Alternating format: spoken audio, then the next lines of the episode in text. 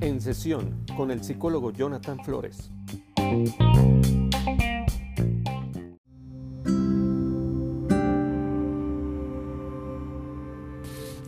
Buen día, queridos amigos, ¿cómo están? Espero que se encuentren sumamente bien. Yo estoy aquí ya preparado para platicar del tema del día de hoy.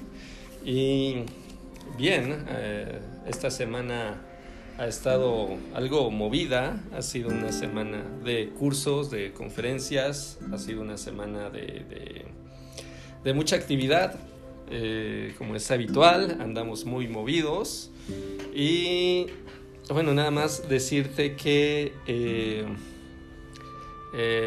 el día 28 de marzo, sábado 28 de marzo a las 5 de la tarde, vamos con la segunda parte eh, de la conferencia sobre el perdón. La primera conferencia eh, está aquí en, un episodio especial, es la de El perdón que libera y bueno, el perdón que transforma, perdón, sí. el perdón que transforma. Y, la que viene es la del perdón que libera. Es la segunda parte. Espero que puedan asistir ahí a mensajes de esperanza y que pueda saludarte y que podamos estar ahí compartiendo un poco. Y bien, estaba viendo que ya este es el el penúltimo episodio, penúltimo episodio de la temporada 2.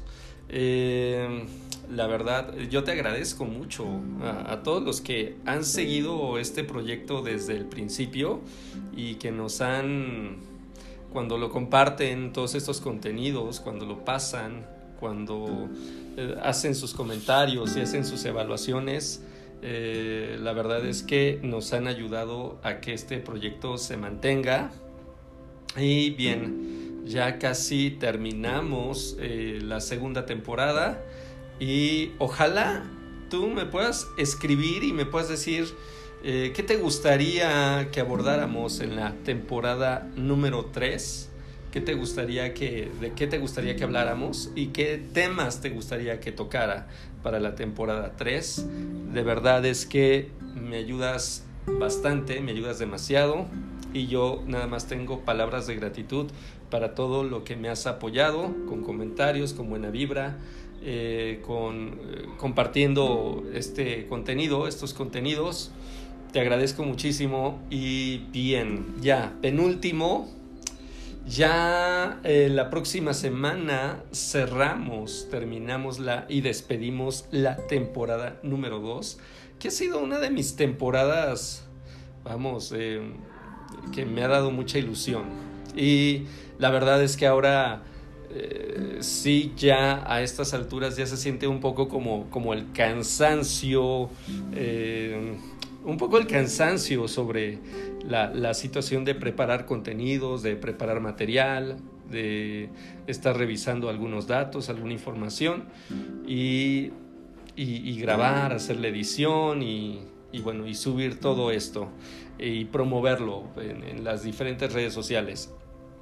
Ahora ya, ya siento un poco como el cansancio, eh, yo supongo que me voy a dar un descanso como aproximadamente de unos dos meses, eh, como para ir eh, reflexionando, meditando sobre nuevo, nuevo contenido, nuevo material. Y obviamente quiero desarrollar contenidos mucho mejores para cada uno de ustedes y que sean sobre todo muy útiles, que les lleguen a, ustedes que sean como, como algo que queda como una semilla que queda en el corazón y que va a dar fruto eh, a su tiempo.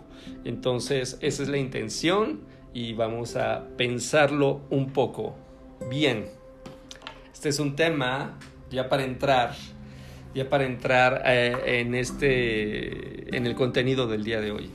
Es un tema que creo que a cada uno de nosotros nos compete y que tiene mucho que ver con, con las distintas visiones que podemos tener sobre los celos?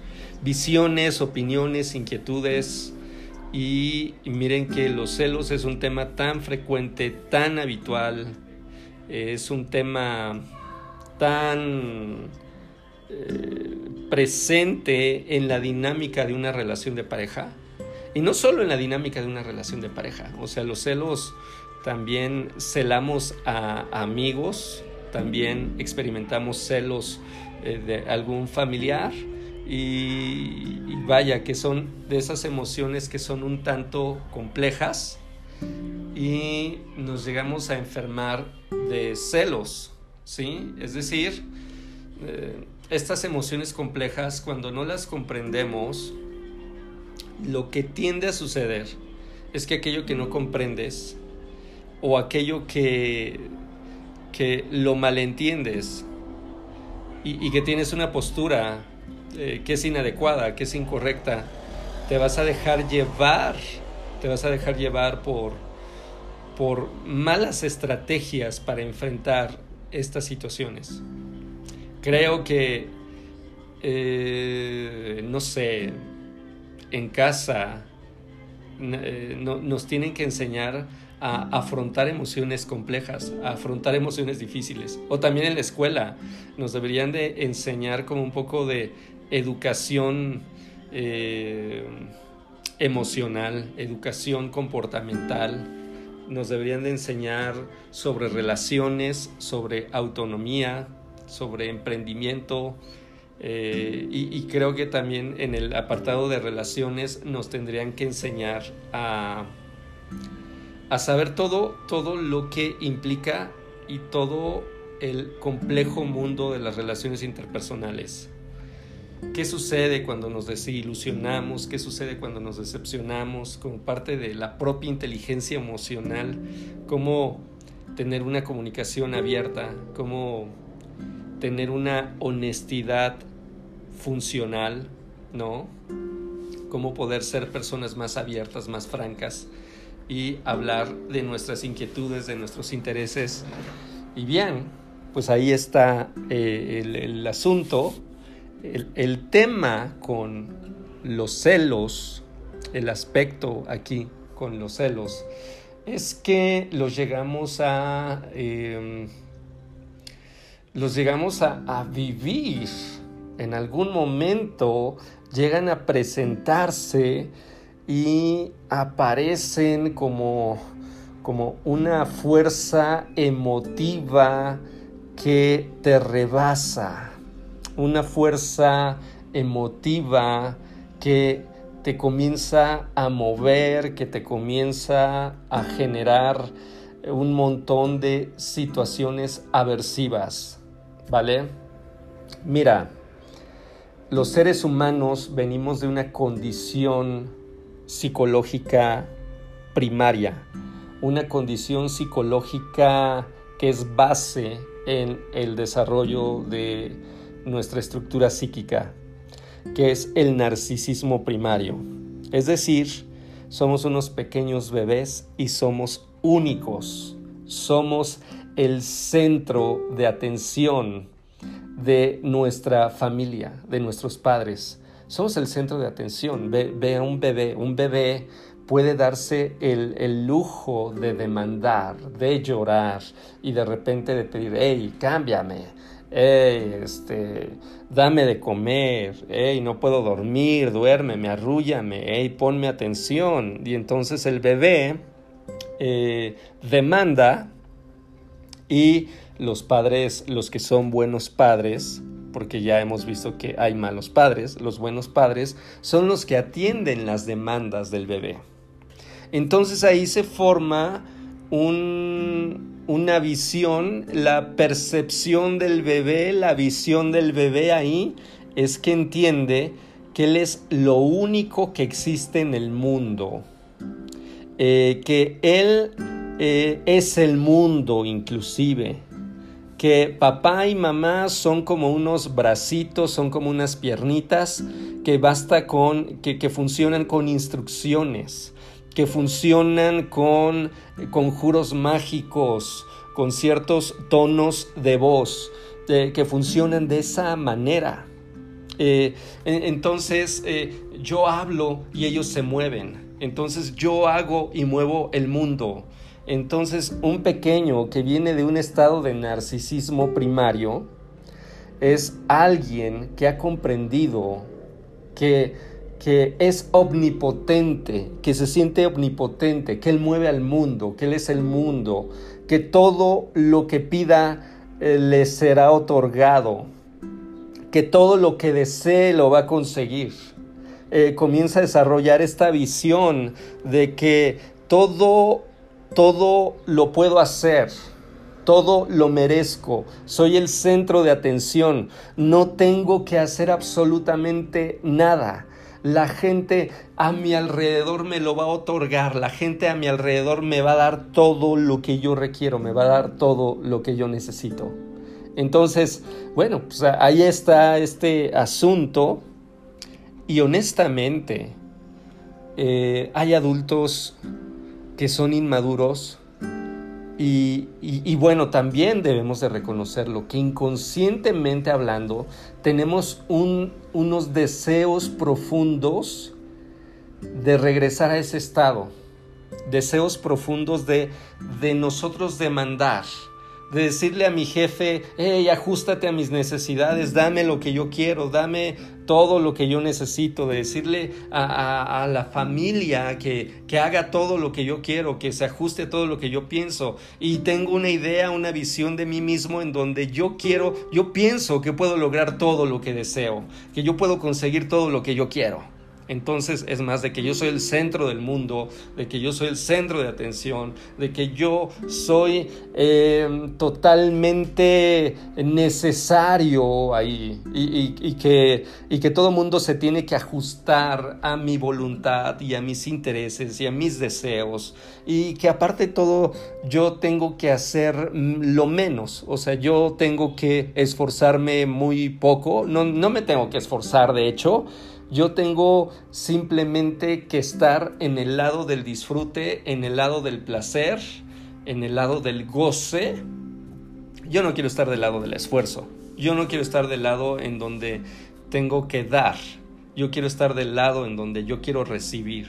Entonces, em, venimos de ese estado. Eh, y hay mucha gente que quiere regresar a ese estado. Y a veces te encuentras a una pareja que en el enamoramiento regresamos en, transitoriamente a ese estado en donde yo soy el centro del mundo, donde yo soy el centro de atención, donde la persona está ahí para mí y para satisfacer todas mis eh, caprichos, necesidades, deseos. Eh, está ahí la persona para mí. Sin embargo, eh, y también a veces hay gente que tiene una relación de dominación y, su pareja tiene un vínculo de sumisión. Entonces eh, yo domino a mi pareja y yo digo lo que yo quiero hacer y mi pareja entonces lo que termina haciendo es someterse. No me dice que no a nada, se somete absolutamente a todo lo que yo quiero, a mis deseos, a mis intereses. Y entonces esa gente ha alcanzado ese estado mm, que le ha beneficiado, ¿no? Es decir, em, el otro no existe. El otro es una herramienta.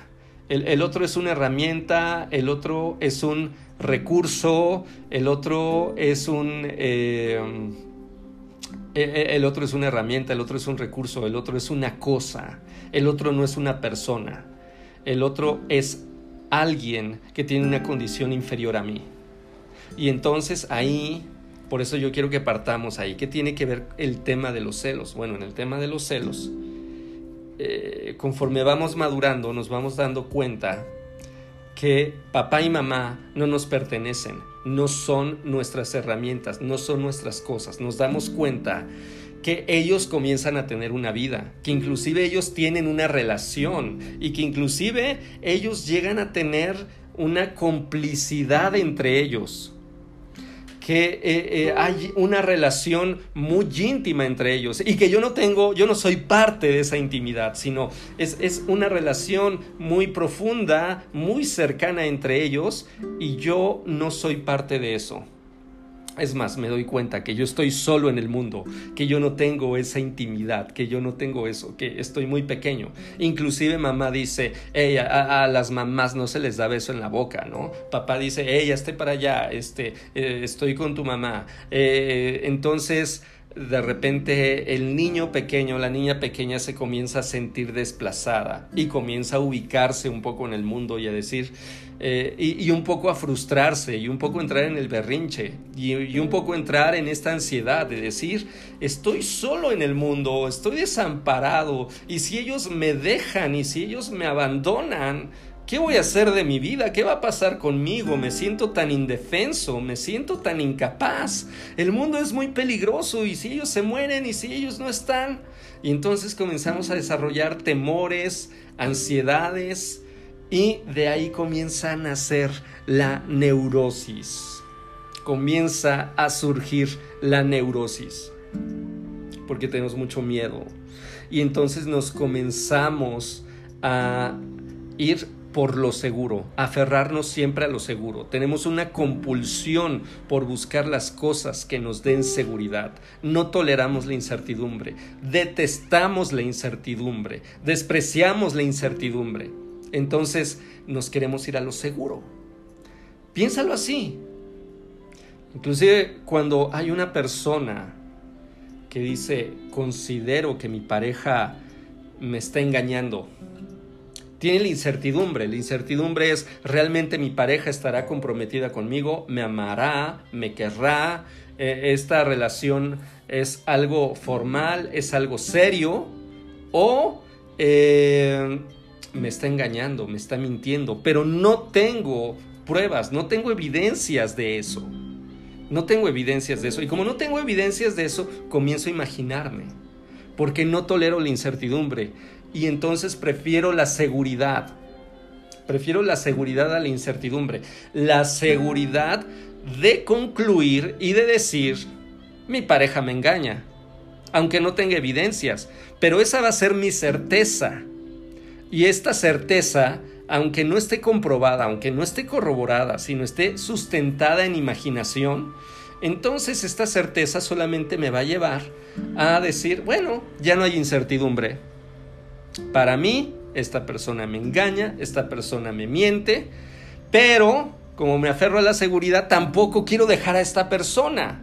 A pesar de que yo ya eh, presiento que me engaña, a pesar de que presiento que me miente, a pesar de que presiento que, que este, a, pesar de que presiento que, aquí eh, hay algo que no está claro, que hay irregularidades. Entonces eh, yo comienzo a sospechar, pero no quiero dejar a esta persona.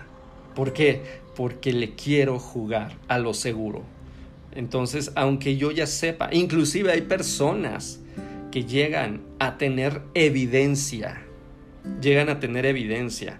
Eh, vi un mensaje en el celular eh, vi eh, eh, alguien, alguien muy confiable me confirmó una situación y entonces corroboro ciertos datos y digo, sí es cierto, esa persona, mi pareja no estuvo tal día y me dijo que iba a tal lugar y de repente no estuvo y la persona me dijo, oh, lo vi y estaba con otra persona más. Y de repente me doy cuenta, ¿no? porque vi un video porque alguien ya me mandó una captura de pantalla con todo lo que ha hecho y todo esto. Entonces, y pese a que yo ya me di cuenta, pese a que yo ya corroboré, ya me percaté, yo digo, no quiero terminar esta relación porque ¿Qué voy a hacer sin la persona? Me tengo que enfrentar a una gran incertidumbre.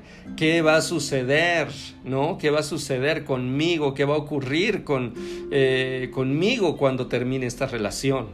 Eh, ¿No? Entonces, no me quiero enfrentar a esa incertidumbre. Me quiero mantener en la seguridad. Acuérdate, mantenerte en la seguridad no significa mantenerte en bienestar. No te confundas, no es lo mismo. Tolerar la incertidumbre no significa malestar. Tolerar la incertidumbre muchas veces significa salud mental, significa estabilidad, significa equilibrio, significa eh, sé de qué se trata la vida, no hay nada seguro en la vida Entonces yo me quiero mantener, en, eh, acepto la vida como es, hay una gran porción de incertidumbre y es algo que no voy a cambiar. Hay cosas que no controlo y entonces eh, me adapto perfectamente a las circunstancias. Y ahí estoy viviendo en un aspecto de aceptar la incertidumbre, pero a veces abrazar la seguridad, es decir, pues yo no voy a dejar esta relación de pareja y no me voy a enfrentar a la incertidumbre, a lo que tengo que hacer. No me voy a enfrentar a todo eso. Entonces abrazo Abrazo la seguridad, pero abrazar la seguridad también es abrazar la mediocridad, es abrazar el conformismo, es abrazar el dolor, abrazar el malestar, abrazar aquello que te va a degradar. Es abrazar aquello que va a representar una descomposición en tu estado de ánimo, una descomposición en tu manera de pensar, en tu manera de querer, una descomposición en tu manera de sentir. Y por supuesto, una descomposición en tu manera de comportarte. Porque déjame decirte, querido amigo, querida amiga, que a veces lo que te termina ocurriendo no es que tengas un problema de celos lo que te termina por suceder es que tienes un problema de elegir mal a la pareja. Y segundo problema que tienes es que tienes una actitud bastante pusilánime frente a la vida. Te repito, tenemos dos problemas. Eliges muy mal una relación de pareja. Y segundo, tienes una actitud bastante pusilánime frente a la vida. La palabra pusilánime representa pusil, significa debilidad, y ánime significa alma. Podríamos decir una actitud posilánime es una actitud de debilidad espiritual, de ser una persona de espíritu débil. Entonces, es, decir, eh, necesitas aprender a enfrentarte con valentía. Te estás dando cuenta que la persona no está comprometida contigo. Te das cuenta que la persona eh, no te considera alguien importante, no te da su lugar, no te da tu lugar más bien. No, no, no te da el lugar que mereces, no hay respeto. Te das cuenta que la persona descaradamente oculta muchas cosas, que hay muchas cosas que la persona no te dice, que la persona es muy opaca, que la persona es poco transparente. Te das cuenta de todo eso y lo sabes. Sabes que hay un montón de irregularidades. Sabes que has encontrado cosas y que no has confrontado a la persona. Porque te da miedo. Te da miedo perder la estabilidad que has generado la estabilidad que has desarrollado. Pero vamos, esa estabilidad es una falsa estabilidad porque no viene desde tu autonomía. Es, es una estabilidad que te vuelve un individuo dependiente. Y entonces e, eres fuerte gracias a esa estabilidad que has conseguido, gracias a esa estabilidad económica que tienes, pero dependiendo de tu pareja. Cuando requieres fundar una estabilidad económica autosustentable, cuando requieres establecer un estilo de vida que has formado tú mismo, no un estilo de vida que se te ha otorgado. Pero entonces, ahí tienes eh, un montón de evidencias en donde tu pareja no te respeta, donde tu pareja es descortés, en donde van a un centro comercial y se le van los ojos. Y esa es una falta de respeto, esa es una descortesía. Eh, entonces, eh, tú notas que de repente eh, tu pareja tiene en su teléfono celular, eh, tiene pornografía, tiene un montón de imágenes de otras chicas, que en sus redes sociales comienza a seguir a, otras personas, que tu pareja inclusive cuando están en el cine y sale el actor que le gusta delante de ti dice, ay, este es el más guapo, el más atractivo, ay, ojalá estuviera con alguien así. Y esto termina siendo faltas de respeto. Y entonces estás acostumbrado y estás viendo todo esto pero tú cierra los ojos tú te niegas, tú comienzas a ver que la persona le falta compromiso contigo, comienzas a identificar que la persona eh, suena el teléfono y como que se va y te oculta cosas y te das cuenta de los mensajes que le han entrado a su celular y los has leído y los has visto. Te das cuenta de todo eso. Y entonces, obviamente sientes muchos celos, sientes mucha inseguridad, sientes mucha desconfianza. ¿Qué va a suceder si, si tú te mantienes en esa relación de pareja? Si tú te mantienes en una relación en donde no hay respeto, donde no hay compromiso, en donde no te da tu lugar, es una relación en donde va a haber descomposición. Entonces, eh, estamos aceptando la descomposición, finalmente. Cuando eh, tú dices, bueno, yo me voy a quedar en esta relación. Sí, se van a incrementar tus celos, tu control, tu angustia, tu miedo. ¿No? Eh, te, vas a, a enfocar en eso. Control, angustia, miedo, inseguridad, discusiones, tristezas, ansiedades, angustias. Bueno, y ahí, eh, inclusive esto puede llevar a, a muchos pleitos, agresiones verbales, inclusive se pueden llegar a agresiones físicas, a conflictos. Mucha gente termina peleándose eh, con, con, con, la persona, con el pretendiente o con la pretendiente, ¿no? Se, terminan por mandar mensajes, por hacer llamadas, por quedarse de ver en algún lugar y, y querer agredirse y dañar su estatus y dañar su reputación. Tu problema, amigo, amiga, no es de celos. Estás con una pésima relación de pareja. Estás con una pésima relación de pareja. Y esto tiene mucho que ver con esta actitud de miedo, con esta actitud de, de espíritu de debilidad. De decir, ay, creo que esto es lo que merezco. O sea, has perdido un poco la memoria, has perdido, has perdido un poco la brújula. Eh, estás un poco desorientado, se te ha olvidado que tú no mereces vivir algo así. Que esos celos surgen por las faltas de respeto de tu pareja, por las evidentes faltas de respeto de tu pareja. Y entonces esa relación lo único que te está generando, esa dinámica, esa interacción, lo único que te está generando es descomposición, es malestar.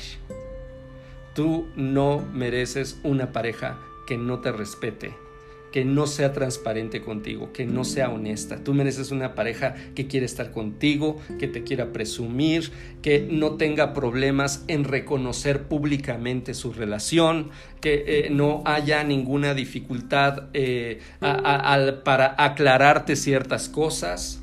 No significa que rompan la intimidad o la privacidad eh, no, no significa, hey, mira, ya ten mis contraseñas y revisa, mi checa esto. No, no, no. Es una persona que está tan enfocada en su propósito de vida, sabe lo que quiere en la vida, le encanta su trabajo, es una persona que disfruta de muy buenas amistades, se enfoca en su familia, eh, eh, está muy enfocado en nutrir y cultivar la relación de pareja, que no te cabe duda de que esa pareja, de que esa persona está totalmente enfocada en lo que quiere.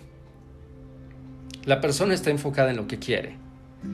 Y, y no te queda ninguna duda. Dices, soy querido, soy amado, soy respetado. Y sabes, y aquí no hay, no hay, no hay estos problemas. Ahora, cuando los celos vienen, cuando los celos surgen de, de, otra situación, tienes una buena relación de pareja en donde la persona eh, no hay ninguna evidencia para sospechar ni para dudar de tu pareja, pero tú dudas, tiene mucho que ver con tus complejos y tiene mucho que ver con tu narcisismo. ¿Por qué? Porque los complejos se activan con tu narcisismo. Por ejemplo, si de repente tu pareja trabaja y ha destacado muy bien en su trabajo y, de repente ves que interactúa y que platica con algunas amistades que tienen el mismo, el mismo nivel académico, y que platican muy bien y que están en una reunión y hablan de estas situaciones acorde, compatibles al nivel académico. Y, tú te sientes avergonzado porque no pudiste concretar tu formación universitaria, te quedaste a la mitad. Entonces, lo único que va a suceder ahí es que se va a despertar tu complejo y vas a decir, yo no hice la universidad. Y mi pareja está platicando con alguien que hizo la universidad y con alguien que eh, eh, está representando lo que yo quería llegar a ser y que no soy. Y me enfada eh, es decir, en lugar de enfadarme conmigo por todo lo que no he concretado, por todo lo que no he hecho, me enfado con esta persona porque me representa lo que yo no he conseguido, lo que yo no he logrado, lo que yo quise, a lo que yo aspiraba. Entonces, eh, me enfado con esta persona y me enfado con mi pareja porque yo me imagino que mi pareja está cautivada por esta situación en donde más bien el cautivado soy yo. Estoy cautivado, pero e, esta manera de estar cautivado me provoca una indigestión psicológica. Porque el cautivado soy yo, veo a la persona, la admiro, digo, wow, o sea, yo quiero llegar a ser así, pero yo no lo pude hacer así. Y me siento totalmente eh, descompuesto. Y me siento enojado con esta persona, me siento enojado con mi pareja, pero no me siento enojado conmigo, no me siento ni siquiera como, como, como en una elaboración, creo que tengo que atender estos complejos. Entonces ves una persona que de repente eh, se arregla muy bonito. Y está por ahí. Y la persona se ve muy linda, la persona se ve muy atractiva. Y entonces a ti te enfada eso te enfurece que haya una persona tan atractiva. ¿Por qué? Porque tú de tiempo para acá te has administrado mal, te has descuidado, ya no te arreglas tan bien, eh, porque estás arrastrando un montón de cosas de la familia. La familia te trataba mucho como, hey, estás fea, estás gorda, eh, eh, y nunca te enseñaron a arreglarte, nunca tuvieron esa dedicación como para decirte, oye, mira, luces muy bien, esto está súper genial y bla. Cuando te arreglabas te criticaban. Y entonces tú decidiste, pues mejor no me arreglo. Pero cuando ves a la gente arreglada, híjole, te impacta, te genera, te hace el cortocircuito.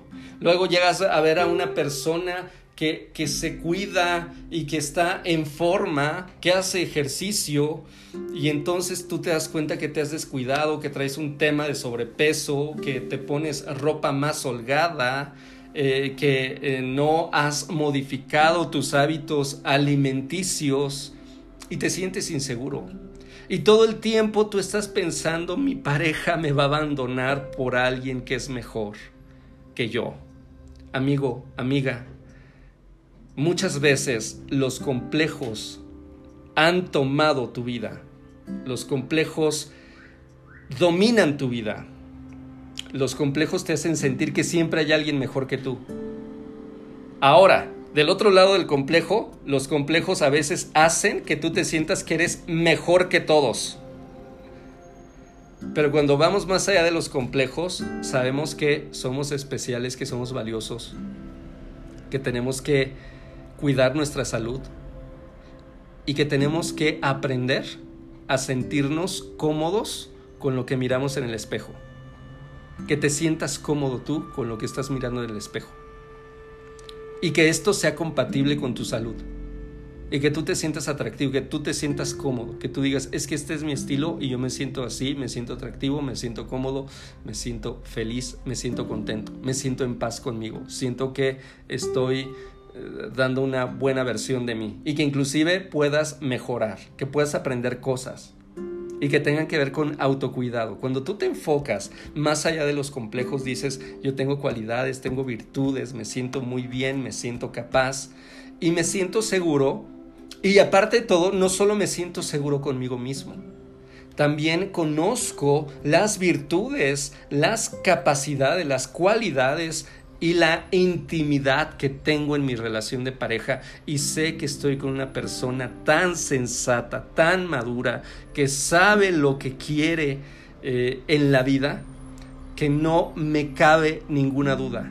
No me voy a enfocar en eso. Entonces, enfocarnos en complejos, enfocarnos en celos, nos lleva a estar atascados en la vida, nos lleva a estar estancados a no poder avanzar, a no poder crecer. Y hay mucha gente que lleva 6, 7, 8 años de relación de pareja con temas de celos. ¿Por qué? Porque no has atendido tus complejos, los de inferioridad o los de superioridad. No has atendido tus complejos. No has atendido tus inseguridades o simplemente no has aceptado que has elegido muy mal a una pareja. Que, que no te das a respetar que vives con un espíritu débil, que tienes una actitud conformista, pusilánime, eh, en donde prefieres abrazar la seguridad y, no quieres enfrentarte a la incertidumbre. No quieres crecer en medio de esta situación. Entonces, y, y, estás siendo agobiado por la pasividad que hace que tus complejos crezcan y tus complejos crecen porque eres una persona pasiva. Entonces, de verdad, atiende lo que te digo. Aprende a elegir una relación de pareja, número uno.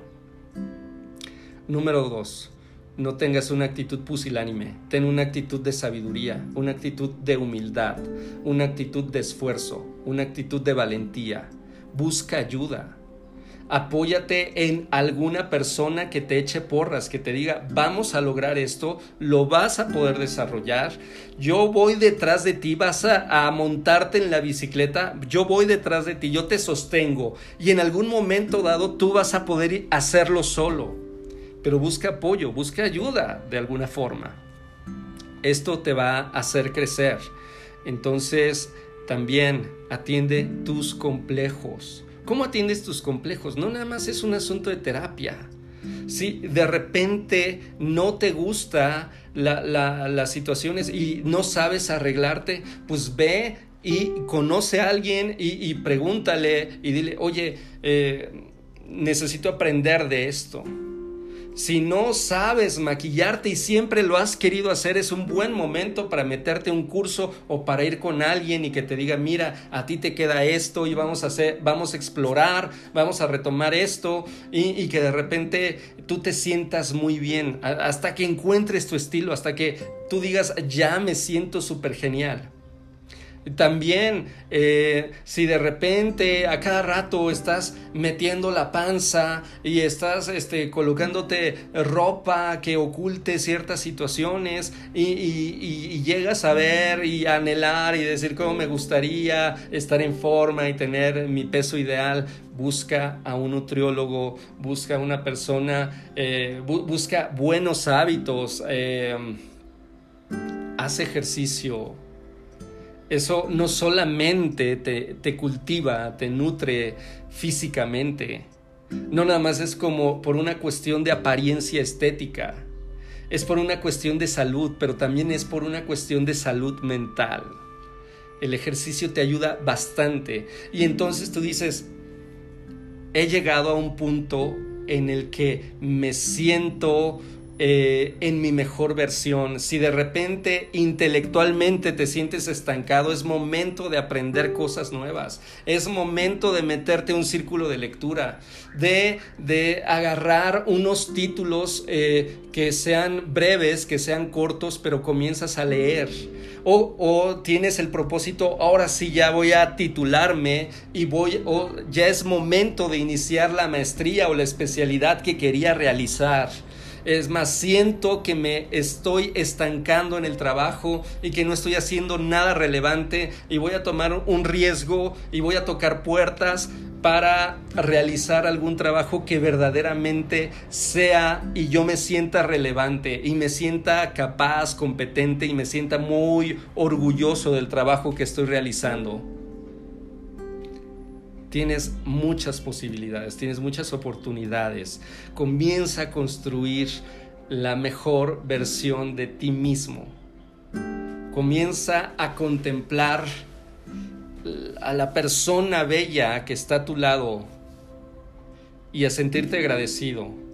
Y a sentirte agradecido porque es una persona que te respeta, que te ama, porque es una persona que camina contigo, que a pesar de tus dificultades, de tus temores, de tus inseguridades, la persona ha podido mirar más allá y ha aprendido a apreciarte y ha aprendido a quererte.